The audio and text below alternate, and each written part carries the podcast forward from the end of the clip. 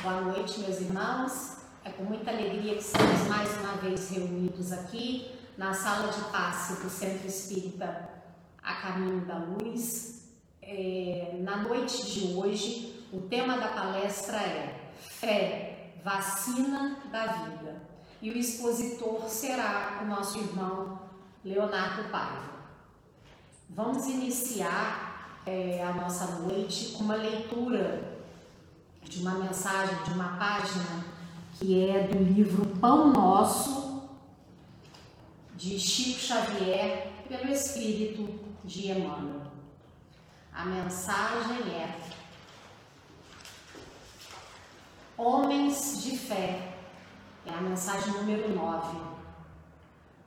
Todo aquele, pois, que escuta estas minhas palavras e as pratica, assemelhá-lo-ei ao homem prudente que edifica sua obra sob a rocha. Leitura está em Mateus, capítulo 7, versículo 24. Os grandes, os grandes pregadores do Evangelho sempre foram interpretados à conta de expressões máximas do cristianismo, na galeria dos tipos veneráveis da fé Entretanto, isso somente aconteceu quando os instrumentos da verdade efetivamente não olvidaram a vigilância indispensável ao justo testemunho. É interessante verificar que o Mestre destaca entre todos os discípulos aquele que lhe ouve os ensinamentos e os pratica. Daí se conclui que os homens de fé não são aqueles apenas palavrosos e entusiastas, mas os que são portadores igualmente da atenção e da boa vontade perante as lições de Jesus, examinando-lhes o conteúdo espiritual para o trabalho de aplicação e o esforço diário. Reconforta-nos assinalar que todas as criaturas em serviço no campo evangélico seguirão para as maravilhas interiores da fé. Todavia, cabe-nos salientar em todos os tempos o, sub, o sabido valor dos homens moderados que, registrando os ensinos e avisos da Boa Nova, cuidam desvelados da solução de todos os problemas do dia ou da ocasião, sem permitir que suas edificações individuais se processem longe das bases cristãs imprescindíveis. Em todos os serviços, o concurso da palavra é sagrado e indispensável, mas aprendiz algum deverá esquecer o sublime valor do silêncio. A seu tempo, na obra superior do aperfeiçoamento de si mesmo, a fim de que a ponderação se faça ouvida dentro da própria alma, norteando-lhe os destinos. Então, meus irmãos, vamos agora aquietar nosso coração, nossa mente, pedindo a proteção dos nossos amigos espirituais para que saiamos dessa palestra online mais esclarecidos, mais evoluídos espiritualmente. Que pensemos não só nas palavras que estamos falando, mas principalmente nas ações que estamos praticando. Assim, Senhor, te agradecemos pela oportunidade de estar aqui mais uma vez e te pedimos nos mantenha firmes, nos mantenha com fé e com esperança de dias melhores. Assim, pedindo a permissão para iniciar mais uma palestra online na noite de hoje, dizendo graças a Deus.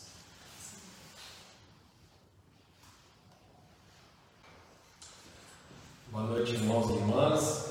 Mais uma vez é um prazer estarmos aqui reunidos nessa noite de hoje, para mais um estudo, para mais um momento de reflexão, uma noite em que pretendemos falar sobre um assunto muito importante para nós, um assunto que já foi, inclusive, é, tema da página inicial, que é fé, né? Então estamos trazendo aí um tema, a fé, a vacina da vida. E aí ao longo da noite de hoje nós vamos estar conversando, vamos estar é, trazendo alguns pontos que vai nos mostrar por que desse tema. Por que, que esse é o tema escolhido para a noite de hoje, o que, que nós queremos é, discutir com, com, com esse tema. Para começar, vamos é, esclarecer um conceito da fé. Quando a gente olha no dicionário, fé é, é confiança absoluta em algo ou em alguém. Bom, então, confiança absoluta, ou seja, nada me tira essa confiança. Né? Nada é capaz de destruir a confiança que eu tenho em alguma coisa ou em alguém. Quando a gente olha para o lado da doutrina espírita, né, olhando para o lado do espiritismo, é, esse tema está no Evangelho segundo o Espiritismo, capítulo 19, pra, pra quem, desculpa, é 19, capítulo 19, a fé transporta montanhas, para quem quiser é, estudar um pouco mais, se aprofundar no assunto, vai lá que vocês vão encontrar tudo o que precisam sobre esse tema fé. É, lá diz que a fé ela é a crença absoluta, porém existem vários tipos, né, várias, várias formas de se manifestar essa crença absoluta. E em quem? Como estamos tratando de, da, da doutrina espírita, falamos de Deus. É a crença absoluta no amor de Deus, na justiça divina, nas obras que Deus nos traz. Né? E Jesus traz para a gente, logo de, de, de imediato, é, uma parábola em que ele diz que é, se tivéssemos, ele, ele, diz o seguinte: homens de pouca fé, se tivermos a fé do tamanho de um grão de mostardas, conseguiria dizer para essa montanha: mova-se daqui para ali, ela se moveria sem que nada aconteceria. Isso é uma passagem né, do Evangelho. E nesse momento Jesus está questionando a nossa crença naquilo que queremos que aconteça. Ele está indagando, ele está é, pondo isso para um dos seus discípulos que questionam Jesus por que, que ele não consegue realizar aquilo que Jesus realizava, é, os milagres de Jesus realizava. E aí Jesus questiona o tamanho da nossa fé. Jesus, Jesus coloca para ele que não conseguimos porque temos pouca fé. E aí ele diz, é, eu achei até curioso o parênteses aqui, porque ele referencia o tamanho do grão de mostarda. Eu não sei se você tiver curiosidade para saber qual é o tamanho do grão de mostarda, mas eu fui pesquisar porque eu fiquei curioso com isso. Né? É, e o grão de mostarda ele tem um diâmetro de 1 a 2 milímetros. Então, seja, é isso aqui, né, gente? É o cabecinha de alfinete. E Jesus disse que nós precisaríamos de ter só isso de fé para conseguir aquilo que nós almejamos. Quando ele fala nessa parábola transportar as montanhas, logicamente não é para a gente chegar né, numa floresta, olhar para um morro lá e falar para um morro e para um lado para o outro. Não é isso que ele quis dizer. Como todos nós já sabemos, Jesus ele falava com parábolas. Né? E as montanhas que Jesus se refere nesse, nesse caso são as nossas mazelas, as nossas dificuldades, todas aquelas coisas que atrapalham o nosso desenvolvimento. Então Jesus quis dizer o seguinte: se você acredita realmente que você pode, você pode se libertar de qualquer um desses males que atrapalham o seu progresso. Todos nós sabemos nós viemos à Terra, estamos encarnando para passo a passo progredir, né? passo a passo, é, cada degrau por degrau, atingimos a nossa evolução moral. Então, essas montanhas que Jesus coloca para nós na parábola são, são todas aquelas imperfeições, aquelas dificuldades que nós temos no nosso dia a dia, nós precisamos de estar removendo elas para que isso aconteça. Bom, então nós não temos fé? Eu diria que nós temos fé, nós temos uma fé, sim. Né? É, Deus colocou na gente, né, quando nos criou, Assim como eu falei um tempo atrás de uma palestra que eu dei sobre o amor, ele colocou a sementinha do amor, a sementinha da fé também está lá. O problema todo é que nossa fé hoje ela é condicionada ao atendimento não nossas expectativas. Né? Por exemplo, Eu estou aqui pensando, imagina que eu estou concorrendo a uma vaga de emprego, né? E aí eu falo, poxa, eu acredito, tenho fé em Deus, a gente reza, a gente acende vela, a gente faz um monte de coisa. Quando aquilo não acontece, se eu não conseguir aquela vaga de emprego, por exemplo, se aquilo não acontecer, acabou a minha fé. Eu já acho que Deus não gosta de mim, eu já acho que é, eu sou injustiçado, que nada acontece comigo. A gente começa um processo de, de nos vitimar, né?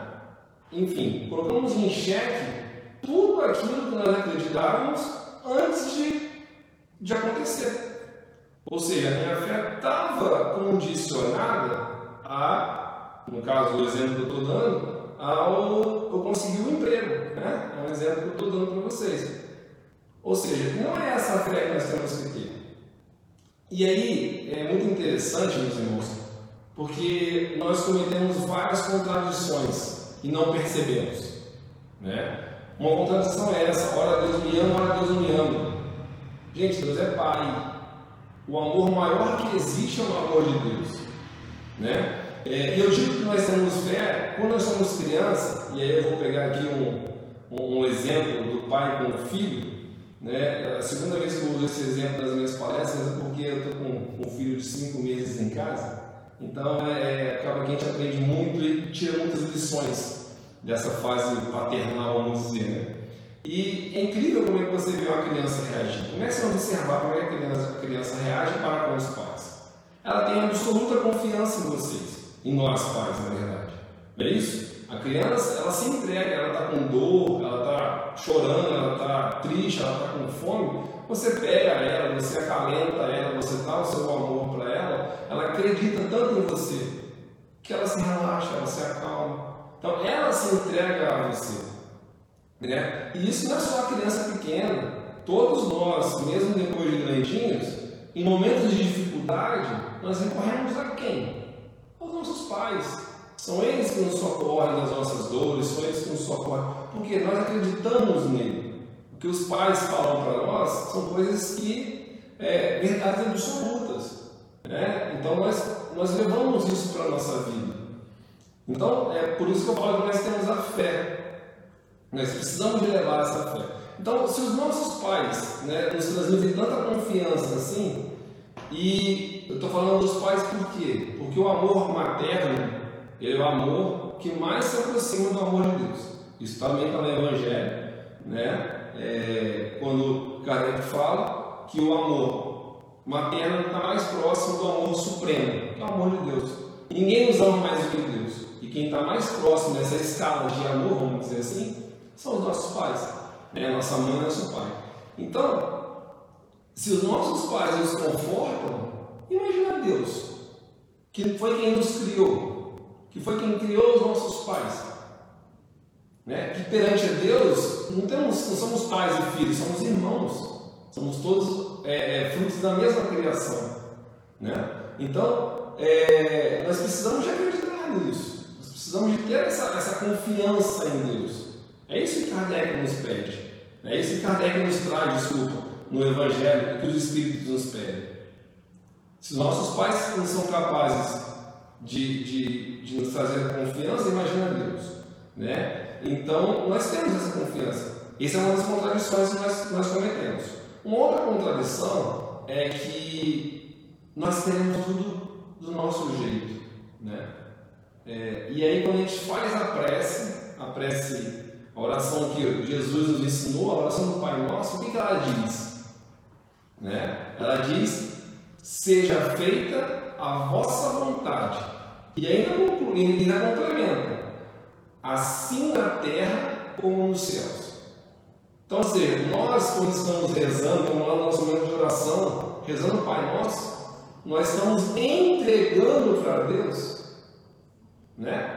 Para que ele faça o que for da vontade dele. E aí, quando ele faz o que é da vontade dele, se não é do nosso agrado, a gente já desacredita. Olha que contradição. Né? Nós é, colocamos as nossas vontades, às vezes, queremos colocar as nossas vontades, às vezes, à frente das vontades de Deus. Quem somos nós para isso? nós não sabemos nem o que nós realmente precisamos. Muitas das vezes nas nossas orações a gente pede, ah, eu preciso disso, eu preciso daquilo. Ah, nós não sabemos o que nós precisamos. Nós não sabemos o que nós fomos no passado, o que nós fizemos no passado, por que estamos aqui, qual é o nosso propósito, né? quais são os nossos, qual é o propósito que eu digo, por que estamos aqui que eu digo, no sentido de o que temos que resgatar aqui, o que viemos para espiar, para provar, que ainda estamos no mundo de provas e expiações. Né? Então nós precisamos de nós não sabemos. Então, o que nós precisamos de fazer? Ter fé. Precisamos de acreditar que temos um Deus que é puro amor e bondade, que é justo, que é soberano, que esse sim sabe o que é melhor para nós. Esse sim o que nós precisamos. Você já parou para pensar quantas vezes na vida de vocês alguma coisa que vocês queriam muito não aconteceu e vocês ficaram injuriados, brigaram, duvidaram do, né, da, do amor de Deus para com vocês, enfim. E aí passou-se algum tempo, aconteceu algo completamente diferente daquilo e você viu que, poxa, realmente isso aqui foi muito melhor do que eu queria. Eu já passei por isso, gente. Eu fazendo, preparando para a palestra, estudando para a palestra, fui refletir né, e Hoje eu estou muito melhor, né? a minha vida está muito melhor do que, eu, do que eu queria um tempo atrás.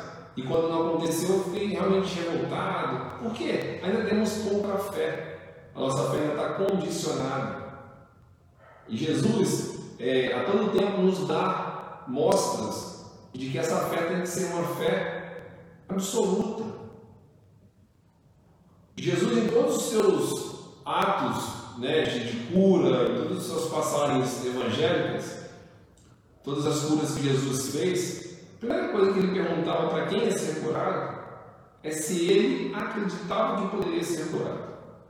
Se ele tinha fé que ele poderia ser curado. Porque se nós não acreditarmos, ninguém consegue fazer nada pela gente. Nem Jesus conseguiria curar aqueles que não acreditassem, aqueles que não tivessem fé. Muitas das vezes acontece, irmãos procuram uma casa espírita e já a bola não passa. Tá bom, você acredita que você está querendo pode acontecer? E todas as vezes não, mas a bola não passa. Né? A gente está tomando uma, uma, uma, decisão justamente por, por tomar, sem, sem a fé. Não, não vai adiantar. O passista vai te receber, não vai adiantar. Você não vai conseguir receber aquilo que você precisa. Porque nós temos que estar abertos. A fé nos abre, abre as nossas portas do nosso coração para recebermos aquilo que nós precisamos. No Evangelho, é, Kardec nos traz a fé raciocinada, a fé robusta. A fé raciocinada é aquela fé que ela tem como base a razão. Ou seja, tudo tem um porquê lógico. Né? Eu não posso é, é, fazer alguma coisa ou buscar alguma coisa sem um porquê lógico, né? Isso aí já deixa de ser a fé raciocinada, é a fé cega. Né? A fé cega é aquela fé em que eu acredito por acreditar, sem um embasamento, sem um, um controle é, é, da verdade. Né? E a gente fala que a fé raciocinada ela está sempre alinhada com a verdade. Qual é a verdade? A palavra de Deus, aquilo que Jesus veio nos trazer, está no Evangelho. A fé raciocinada, a fé robusta, ela estar sempre caminhando com a, verdade ao lado. Porque aí sim ela torna-se a fé inabalável. Aquela fé que a gente tem que buscar sempre. Tanto é que essa passagem diz o seguinte: conheceis a verdade e a verdade vos libertará. Não é isso que nós, nós aprendemos? Então, essa verdade vai nos ajudar a construir, a fortalecer a nossa fé. Nós vamos começar a entender o porquê das coisas. Né? E aí é, é interessante que muitas das vezes a gente fica se perguntando: ah, mas como é que eu posso fazer para ter mais fé? Como é que eu posso desenvolver a minha fé? É, eu lembro de algumas palestras que eu assisti aqui na casa que se diziam que a fé tem prescrição médica, né? A gente tem vários oradores médicos na casa que costumavam falar isso não consigo prescrever ah, uma dose de fé, 500 ml de fé. A gente na farmácia comprar um potinho de fé e tomar. Isso não acontece, né? isso não existe. E como é que nós fazemos para desenvolver essa nossa fé? Como eu disse anteriormente, a fé está vinculada com a, com a verdade. Né? E onde que a gente encontra a verdade? Nós temos os livros. Nós precisamos de estudar. Quando nós começamos a estudar, nós começamos a entender como as coisas funcionam, o porquê que estamos reencarnando tantas vezes, de onde viemos, né? para onde que nós vamos, quais são os passos que nós, nós temos para seguir até chegar né, na escala evolutiva máxima, que é o que nós fomos criados para isso, é o que Deus espera de nós. Né? Então, a fé, na verdade, ela, é, ela vai nos ajudar a chegar nesse caminho. A fé ela é a base para qualquer para todos os atributos. Por quê? Se eu não acredito, se eu não tenho confiança, como é que eu posso desenvolver o amor pelo meu próximo? Como é que eu posso desenvolver a caridade? Como é que eu posso colocar em prática tudo aquilo que Jesus nos ensinou? Tudo aquilo que Jesus nos trouxe. Né? Eu preciso de conhecer a verdade, eu preciso de saber da palavra. E aí eu vou pedir uma permissão para vocês para ler uma mensagem que eu recebi hoje. A gente ainda, muita gente às vezes não acredita nas coisas, né? mas vou contar um caso para vocês muito interessante. Eu vou pedir a permissão para ler essa mensagem. Foi uma mensagem que eu recebi hoje de manhã no WhatsApp. Ela é um vídeo e eu transcrevi ela para poder ler aqui para vocês, porque é um pouquinho grande. É, bom, o tema era fé, eu me preparei, estudei durante a semana para poder fazer a palestra, e hoje de manhã eu recebo um vídeo de um médico americano de 95 anos que ajudou a construir a primeira máquina de, de coração e pulmão que foi usada para fazer a primeira cirurgia de coração aberto. Eu achei muito interessante que ele traz para nós justamente o que nós precisávamos de ouvir essa noite. Com licença, eu vou ler para vocês. Tive o privilégio de ajudar a salvar centenas de vidas e infelizmente vi outros pacientes morrerem apesar de meus melhores esforços. Como homem de ciência e um homem de fé, a atual pandemia mundial tem sido uma grande preocupação para mim. Como homem da ciência, eu aprecio a necessidade de prevenir a, de prevenir a propagação de infecções e honro o serviço dedicado aos profissionais da saúde. E lamento por muitos que perderam suas vidas para a Covid-19. Como homem de fé, no entanto, vejo a atual pandemia como apenas um dos males que assola o nosso mundo, incluindo o ódio, o racismo, a violência, a desonestidade, a falta de, de civilidade, Cientistas e pesquisadores qualificados estão trabalhando para desenvolver e distribuir uma vacina contra o coronavírus. Mas não há medicamentos ou operação que possa corrigir os muitos infortúnios e enfermidades espirituais que enfrentamos. No entanto, há um remédio que pode parecer surpreendente porque vai contra as nossas intuições naturais. No entanto, seus efeitos foram validados por cientistas, bem como por homens e mulheres de fé. Estou me referindo ao poder de cura da gratidão. É, Salmos existentes várias passagens que nos falam, nos Salmos existem várias passagens que nos falam como expressar gratidão, como por exemplo é, é uma coisa boa agradecer ao Senhor. Agradeça ao Senhor porque Ele é bom. São alguns salmos que ele citou. Cristo frequentemente expressava gratidão.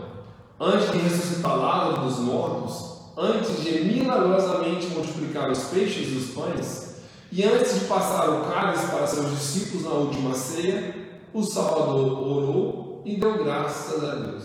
Então lembra né, da cena de de Cristo na última ceia, que ele pega o cálice, dá graça a Deus e, compartilha com seus discípulos. Não é de admirar que o apóstolo Paulo disse: Para tudo dê graça. Ao longo das minhas nove décadas e meia de vida, concluí que contar bênçãos é muito melhor que relatar os nossos problemas. Não importa a nossa situação, mostrar, mostrar gratidão para por nossos privilégios é uma prescrição espiritual de ação rápida e duradoura. A gratidão nos poupa da melancolia, da tristeza, do pesar e da dor? Não, mas acalma nossos sentimentos, nos dá uma perspectiva maior sobre o propósito e a alegria da vida. Há quase 16 anos, minha esposa e eu estávamos sentados no sofá vendo TV e de repente ela desmaiou. Apesar de eu ser um homem bem treinado para tratar exatamente o que acabou com a vida dela, eu não pude salvar a minha própria esposa. Nós fomos abençoados com nove filhas e um filho. Tragicamente, perdi duas filhas para o câncer. Nenhum pai está preparado para perder um filho. No entanto, apesar dessas e outras experiências difíceis, sou eternamente grato por tantas coisas boas que recebi. Sou grato a Deus pelos quase 60 anos que passei junto com minha esposa, por uma vida de amor, alegria e memórias queridas. Agradeço a Deus pela minha atual esposa, que conheci após a morte da primeira. E que hoje enche minha vida de alegria. Sou grato a Deus pelos anos que tive com as minhas duas filhas que se foram Todos nós podemos agradecer pelas belezas da terra e da majestade dos céus que, não, nos dão uma vaga noção da vastidão da eternidade. Podemos agradecer pelo dom da vida, por nossos corpos e mentes incríveis que nos permite crescer e aprender. Podemos agradecer pela literatura, a arte, a música que nutrem nossas almas Podemos agradecer pela oportunidade de a cada dia podermos começar de novo, de fazermos as pazes e construir caráteres. Podemos agradecer pelas nossas famílias, amigos e entes queridos. Pela, pela oportunidade que temos de ajudar uns aos outros, o que torna a vida muito mais significativa. Podemos até agradecer pelas nossas provações, com as quais aprendemos coisas que não saberíamos de outra forma. Acima de tudo, podemos dar graças a Deus, o Pai de nossos espíritos, que nos torna todos irmãos e irmãs, formando uma grande família global.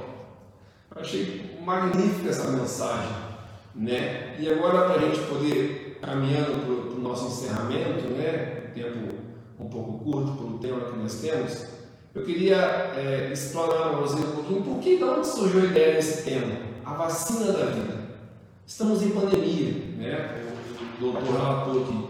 Estamos em pandemia e a todo tempo estamos aí, é, desde o meados do ano passado, ávidos pela cura da pandemia, pela vacina, para poder voltar com nossas vidas ao normal. Porém, estamos é, essa vacina vai nos curar dessa pandemia, desse vírus na matéria, né? esse vírus que assola a nossa matéria. E aí fica uma pergunta: e a nossa alma?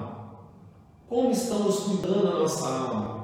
Quando nós colocamos a palavra vida no tema da palestra, a nossa alma é a nossa vida. Nós temos que nos lembrar que a nossa verdadeira vida não é aqui. Aqui é uma passagem que nós estamos tendo para aprender e para desenvolver. A nossa vida é após aqui. A nossa verdadeira vida é após aqui. E as nossas vacinas para essa, essa verdadeira alma? Para nos curar dessas mazelas que nós temos, dessas enfermidades que nós sofremos. Como o doutor disse na mensagem, não existe medicamento em farmácia, não existe vacina, injeção que você toma para curar sua, para, para nós curarmos a nossa alma. Né? Não existe uma operação que se faça para resolver as nossas mazelas. Como nós vamos conseguir isso? Não tem outro jeito, irmãos. Precisamos de acreditar. É, ah, mas é muito difícil a gente falar e acreditar para quem perdeu, né, perdeu amigos, perdeu parentes, perdeu todas as pessoas durante esse momento. Eu sei, eu sei. E aqui ele diz: nós vamos chorar, nós vamos sofrer, nós vamos né, ficar tristes, isso é normal. Nós somos seres humanos nesse momento, estamos né, passando pela fase do, ser humano nesse momento, quando estamos encarnados. Né? E isso, como ser humano, nós temos nossas emoções. É, você ter o seu momento de dor é de certa forma até precisamos passar por isso. O que nós não podemos fazer é entregar tudo, porque passamos por isso. É esquecer de tudo de bom que acontece para conosco. É esquecer todas as bênçãos que nós temos por causa de algo que aconteceu. Como o doutor disse, ele perdeu duas filhas e perdeu a mulher. E mesmo assim, ele é muito grato por tudo que ele recebe, tudo que ele recebeu durante todo esse tempo. Bom, para encerrar, eu vou deixar duas reflexões para nós, né, baseado nessa mensagem que nós recebemos de hoje. Isso aí não estava no, meu script, mas depois que eu recebi a mensagem, eu achei que vale é muito importante essa reflexão. É, de que nós é, precisamos refletir as coisas que nós, nós somos, precisamos ser gratos. Quais são as coisas boas que nós temos na nossa vida? Nós temos mais motivos para agradecer ou para lamentar? Se nós temos mais motivos para agradecer, nós agradecemos. Nós somos gratos a Deus. Então, meus irmãos, encerramos aqui nosso estudo da noite de hoje com essa reflexão, que nós possamos cada vez mais refletir sobre tudo que nós temos recebido de Deus, sobre tudo aquilo que Deus nos proporciona. E possamos ser gratos a isso, possamos aumentar a nossa fé, apegar a nossa fé a isso. Nós temos um Pai que é todo justiça, que é toda bondade e que nos ama mais do que qualquer outra pessoa. Esse Pai jamais faria algo para nós que não fosse para o nosso bem, que não fosse para o nosso crescimento. É nisso que temos que nos apegar em todos os momentos das nossas vidas. Nos momentos bons e nos momentos ruins. Que a paz do Senhor esteja convosco, fiquem com Deus e que nós possamos é, refletir sobre esses ensinamentos da noite de hoje.